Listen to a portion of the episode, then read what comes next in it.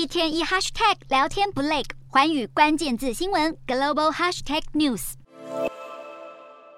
伊朗二十二岁女孩艾美尼之死引发的示威持续延烧。伊朗首都德黑兰顶尖的夏利夫理工大学学生也与安全部队爆发冲突，现场还传出枪响。为了争取女权和人权，伊朗大学生也挺身而出。而近来传出健康出问题而神隐超过两周的伊朗最高领袖八十三岁的哈米尼，拿着拐杖在三号终于现身。哈米尼全力支持伊朗安全部队对付示威群众，并且称艾米尼事件引发的动乱是美国和伊朗的死对头以色列一手策划。伊朗前总统鲁哈尼是温和派，在为期间律法的执行相对宽松，女性可以露出部分头发。但在哈米尼属意的人选莱西当选总统后，规定再度收紧。莱西今年七月要求宗教警察严格执行律法，宣称伊朗的敌人正在试图动摇社会的宗教与价值基础。白宫外头聚集大批民众，并且点亮烛光，要展现对伊朗反政府示威的支持。有民众高举标语，上头写着“女性、生命和自由”。